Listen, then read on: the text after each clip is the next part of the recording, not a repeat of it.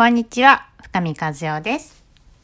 今日も私が私に戻る時間お届けしていきたいと思います。今日はですね、5月の2日ですね、ゴールデンウィーク真っ只中というところになりますが、皆さんはいかがお過ごしでしょうか？えっとですね、我が家なんですけれども、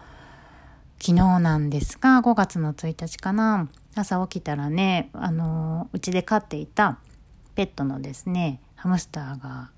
冷たくなっていて、まあ、天国にね行っちゃったんですね。ちょっとねあのその前後すごい私がすごい疲れていてでねあのハムスターの体調も良くなかったんですよ。で私も自分の体調がちょっと良くなるなと思うとハムスターもちょっと良くなるみたいなことを繰り返していてねあ中でハムスターが亡くなった後あなんとなく体がすごいふっとね楽になったんです。で私の疲れをなんか結構全部持ってってくれたんじゃないかなって思うくらいあのすごい体が楽になったんですよね。でそれだけ私自身がこうなんだろうペットにね助けられたなっていうことを今回とってもとってもとっても痛感していてで逆に思うと、まあ、自分のねその体力というかエネルギーがねちょっと疲れてたっていうところで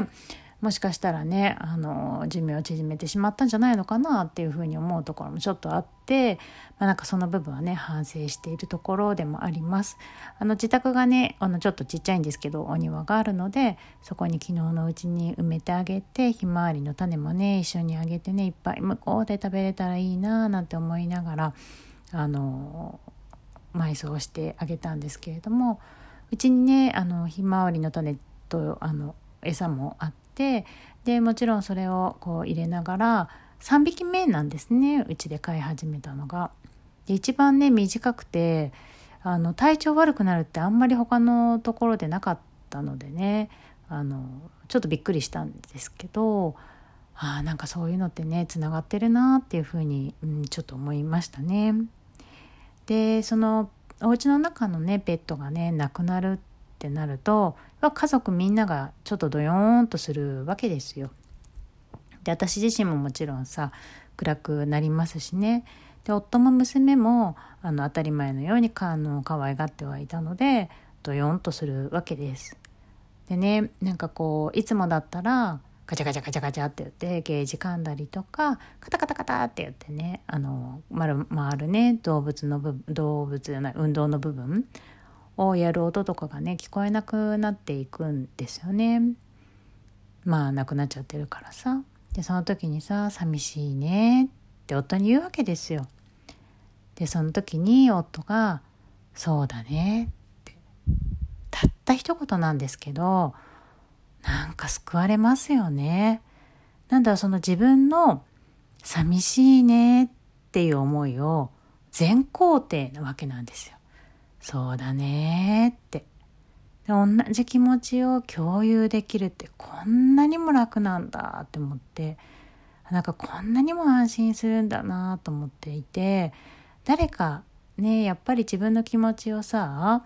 あの自分で認めていくのはすごくすごく大事だと思うんだけれどもさらに誰かとこう分かち合えるってすごく心が穏やかになるんだなって思いました。でそもそもそれがね家族の中の誰かであるっていうことはまああるある意味安上がりじゃないですか。カウンセラーとかコーチとかねそういうあの友人とランチしながらとかこう共感してもらうよりは家族の中でそれができるっていうのはすごくすごく楽ではあると思うのでねあの近くにいてでお手軽だしお金かかんないしいいと思うんですよ。でやっぱ夫あの夫とね娘とかに寂しいねって言った時に本当だねってそうだねって寂しいよねって言い合えるのってねああなんか家族していてよかったなーってすごく昨日は思いましたね。でその中あの自分の気持ちをね共有できる相手がいるっていう風になった時ってやっぱ自分の気持ちを分かってもらえるってすごい嬉しいことだと思うんですよね。であの私のところには全然自分の気持ちを分かってもらえないとか夫に分かってもらえないという人がいっぱいいっぱい来るんです。でそのね苦しさもすごくよくわかります私自身もなんか声をかけてもふんともすんとも言ってもらえなかったりとかもう離婚だよって言われて会話がなかったりっていうことはあったのでなんかあのそういうふうにされるとね自分がいない方がいいんじゃないかなとか悲しくなっちゃうと思うんですよね。でその時そこからのね抜け出し方法みたいなものは私いつもお伝えをしているんですけどあの相手がもしね自分の気持ちを本当分かってもらえないっていう時はそもそもじゃあ目の前のその人の相手の気持ち夫の気持ちをこちらも分かろうとしているのかっていうことはとても大事かなと思います。あの分かってほしい分かってほしいっって思う気持ちもあるだろうけどそれと同じだけ向こうも分かってほしいと思ってるんですよね。で、えっと、この音声の3回目か6回目か夫が出てくるんですけどね夫もやっぱり私と結婚した時には自分も頑張らなきゃと思って頑張っていたと。で私も頑張らなきゃと思って頑張っていた。それだけ同じ気持ちを持っていたんですよね。だけど表現方法が違っていた。どういうふうに頑張っていいか分かんなかったんですよねお互い。私は一人家事をあの抱え込むことで頑張ろうとしていたしでそれでこあのこの家族を守ろうとしてたしで夫は仕事もしてあの子供のためにお金を稼ぐっていうことがあの頑張ることだと思って頑張っていたしで私がキリキリしてるからそのキリキリしている私を魚でしないようにしていることが頑張ることだったりでも私はキリキリしているからあの本当は手伝ってほしいのに、まあ、そこは神経を逆なでないようにこう外から見守ってくれていてだからもうあのお互いのね思いがずれていたんですよね。だからお互いがあの分かってほしいなって思う時は結構お互いが分かってほしい合戦をしていたりします。そしてそこから抜け出す第一歩はやっぱり自分の気持ちを分かってるかっていうことは大事かなと思いますね。例えばなんですけどあの家事はね大変だし育児も大変だし仕事も大変だから夫に分かってほしいって大変さを分かってほしいって思うかもしれない。じゃあそれで夫があの仕事はね変わってあげることはできないし育児もして家事も手伝ってくれたとするそれで本当に満足するんだろうかっていうところなんですよ。で育児ももしも家事も全部完璧にできる夫だとしたら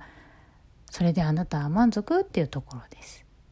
私はね育児と家事とかが完璧だったとしたら単に逆に寂しかったですね。私は育児とか家事を頑張ることでやっぱりその場にいていいよっていうこう認めてもらいたいっていう思いが欲しかったんですね。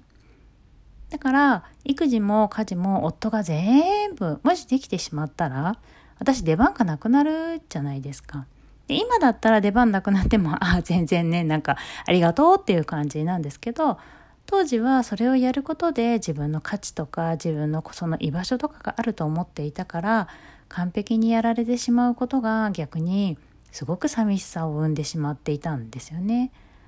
だから完璧にやられないように私が阻止していたところもあります。不思議だよね。大変さを分かってもらいたいんだけど、でもその大変さを肩代わりしてもらうと寂しいからやらないでみたいなな、もう本当にさ、今考えるとお前はどっちなんだっていう感じなんですけどね。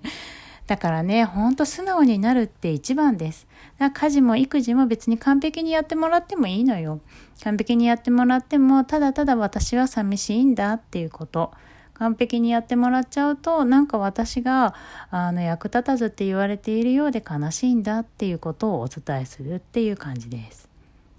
そしたらね、夫びっくりすると思いますよ、ご主人様とか。えー、役立たずとか。いやいやいやいやっていう感じ。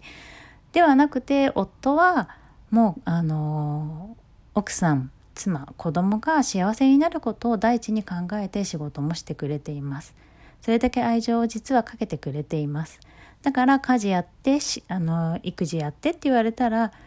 やってくれるものなんですよ。でそれなのにやったのになんかあの役立たずだと思われてそうみたいにね言われたらそれはそれは違うよっていうことで夫もびっくりすると思うそしたら素直に夫の愛情をねいっぱいいっぱい受け取ったらいいんじゃないのかなと私は思っています